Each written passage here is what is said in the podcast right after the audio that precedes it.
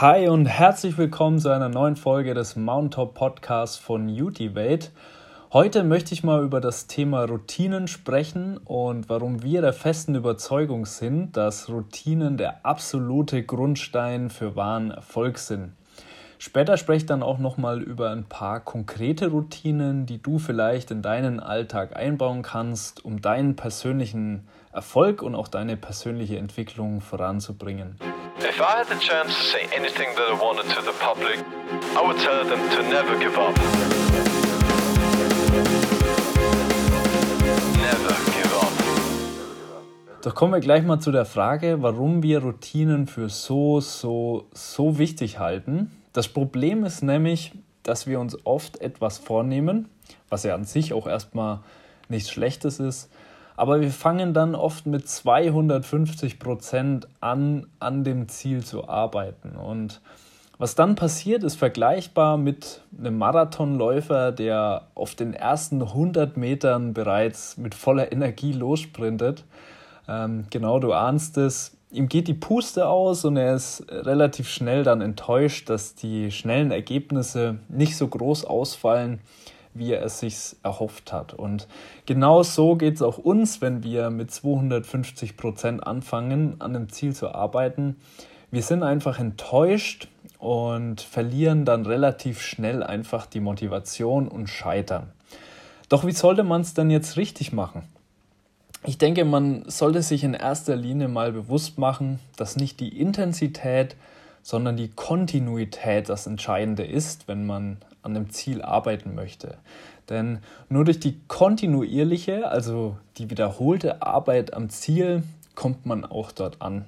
Es ist somit extrem effektiv, sich zu überlegen, wie man langfristig in realistischer Art und Weise auf möglichst täglicher Basis an seinem Ziel arbeiten kann.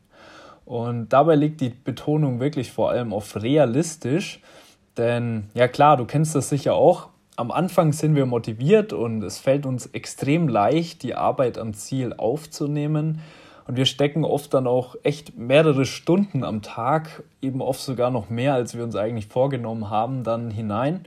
Aber das Ganze flacht dann schnell wieder ab und wir verlieren die Motivation. Und ich denke, das kann man sich auch ganz gut damit erklären, dass den Menschen einfach alles Neue, alles Abenteuerliche reizt wenn man aber dann bereits den Weg begonnen hat, dann wird es schnell langweilig. Und ich denke auch diesen Reiz am Neuen, das kennt wahrscheinlich jeder. Ähm, wenn man sich was Neues gekauft hat oder irgendwie ja was Neues in sein Leben irgendwie integriert hat, dann freut man sich darüber und es ist erstmal aufregend. Aber schnell werden die Dinge dann auch wieder normal und irgendwie ja langweilig. Und man sagt ja auch nicht umsonst, der Mensch möchte immer genau das, was er nicht hat. Und ich denke, das äh, ja, kann man ganz gut ähm, verstehen in diesem Kontext. Das heißt also, wenn du an deinem Ziel arbeiten möchtest, dann lege von Anfang an den Fokus auf einen realistischen Ansatz, den du auch auf Dauer durchziehen kannst. Und besonders wichtig ist dabei auch, dass du dir die Zeit gibst, die du brauchst, um eine Routine in deinen Alltag zu integrieren. Da gibt es die verschiedensten Ansätze zwischen 21 und 66 und teilweise auch noch mehr Tagen. Aber ich denke auch aus eigener Erfahrung, dass es mindestens zwei bis drei Monate, manchmal sogar vier, fünf oder noch mehr ähm, dauert, um eine Routine erfolgreich in den Alltag einzubauen. Und was nach diesem Zeitraum dann passiert, ist, dass der Ablauf in das Unterbewusstsein übergeht, dann zur Normalität wird und du nicht mehr eine solche Willenskraft aufbringen musst, wie am Anfang, um die Aktivität durchzuziehen.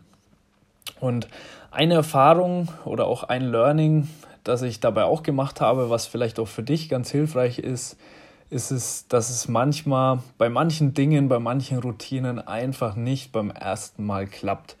Ich habe teilweise fünf, sechs oder sogar zehn Anläufe gebraucht, um eine Routine in meinen Alltag einzubauen. Aber von entscheidender Bedeutung ist dabei einfach niemals aufzugeben und es einfach immer wieder zu versuchen, denn irgendwann klappt's. Und weiteres entscheidendes Learning war für mich auch, dass es so gut wie nie funktioniert, zwei oder noch mehr Routinen gleichzeitig zu integrieren, Das Problem dabei ist allerdings, dass der Mensch halt an sich sehr, sehr ungeduldig ist und oftmals eben auch alle Dinge irgendwie auf einmal haben möchte.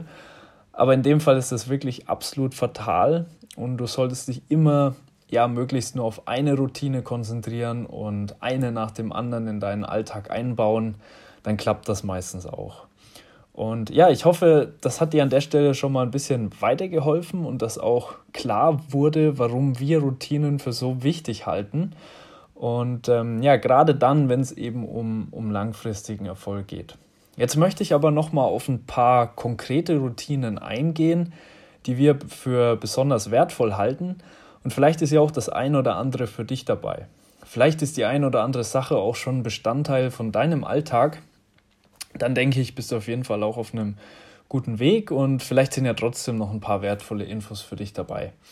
Aber jetzt lass uns direkt mal anfangen. Am besten gehen wir einfach mal von morgens bis abends den Alltag durch und starten gleich mal mit dem Morgen.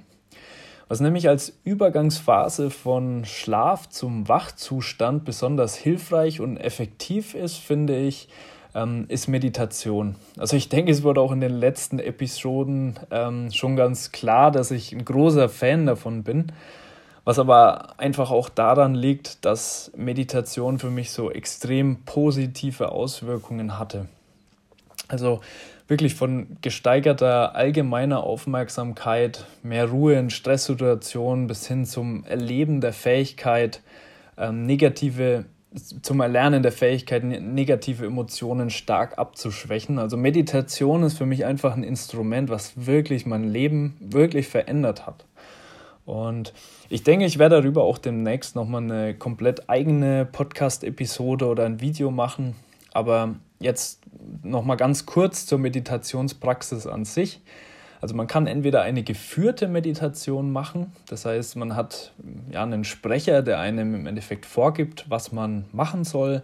Zum Beispiel mit, der, mit einer App, also Headspace ist da hm, das die englische Version und wirklich mega zu empfehlen, auch sehr, sehr bekannt eigentlich. Das deutsche, ja, mehr oder weniger Pendant, Seven Mind, ähm, ist auch sehr zu empfehlen, wenn du das lieber auf Deutsch möchtest.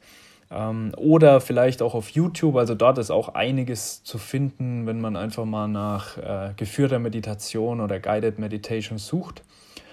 Und ähm, so eine geführte Meditation ist wirklich sehr gut, um Meditation an sich zu erlernen. Und ähm, man kann aber dann später auch eine nicht geführte Meditation machen, im Endeffekt ja, legt man dann für sich selbst einen Ablauf der Meditation verschiedener Elemente fest. Und ja, ich denke, im Endeffekt ist das Effektive daran einfach mal seine Gedanken zu beobachten und das Bewusstsein für die Verbindung zwischen Körper und Geist zu schärfen. Das ist einfach unglaublich effektiv. Wenn du dich damit noch nicht beschäftigt hast, dann schau es dir unbedingt mal an. Vielleicht ist es auch was für dich. Also kann ich wirklich mega empfehlen. Danach super hilfreich finde ich dann einen täglichen Reflexionsprozess, zum Beispiel mit einem Journal, also eine Art Tagebuch, in dem du dir jeden Tag die gleichen Fragen beantwortest. Am Morgen zum Beispiel sowas wie, was habe ich heute vor, wofür bin ich dankbar, was macht mich gerade glücklich oder worauf bin ich stolz. Also diese Fragen und die Antworten darauf bringen dich direkt am Morgen zu einem ja, positiven Feeling und ermöglichen einfach einen guten Start in den Tag. Danach ist, denke ich, eine super Möglichkeit, um zu lesen. Also gerade am Morgen ist man ja echt fit und wach und also sollte man zumindest. Ähm, und der Verstand ist einfach in einem super Zustand, um Informationen aufzunehmen und, und zu verstehen. Wir haben ja auch letztens in der Podcast-Episode zum Thema, was ist das beste Investment, schon mal darüber gesprochen. Also ich denke, dass man mit ja, 30 bis 60 Minuten Lesen am Morgen auf täglicher Basis, ähm, ja, dass man sich selbst damit schon extrem voranbringt und sich auch wirklich was Gutes tut. Ja, dann ähm, geht es für mich in der Regel dann zum Sport. Ich gehe so vier bis fünf Mal in der Woche ins Gym das auch schon seit mehreren Jahren. Und ich mache dann dort immer eine Einheit, die so maximal 45 Minuten dauert. Für die, die es vielleicht interessiert, ich trainiere da gerade äh, mit einem Vierer-Split, das heißt Push, also Brust und Schulter an einem Tag, dann Pull, also Rücken an einem Tag und jeweils für Beine und Arme auch nochmal ein eigener Tag. Und oft lege ich dann auch noch eine, einen Cardio-Tag mit ein, also ein Ausdauertraining.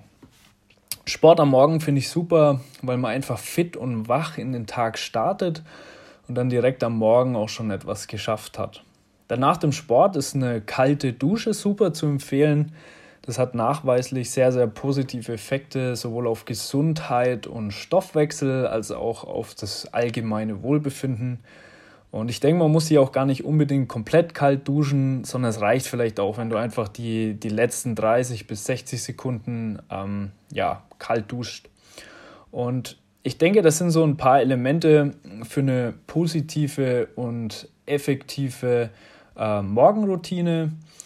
Tagsüber denke ich dann, dass vor allem eine ja, gut durchdachte und regelmäßige Ernährung und ausreichendes Trinken von entscheidender Bedeutung sind. Also gerade wenn man wirklich viel Wasser, also ich würde sagen zwei bis drei Liter am Tag trinkt, das hat ja wirklich sehr extrem positive Effekte, auch wirklich mehr als man denkt.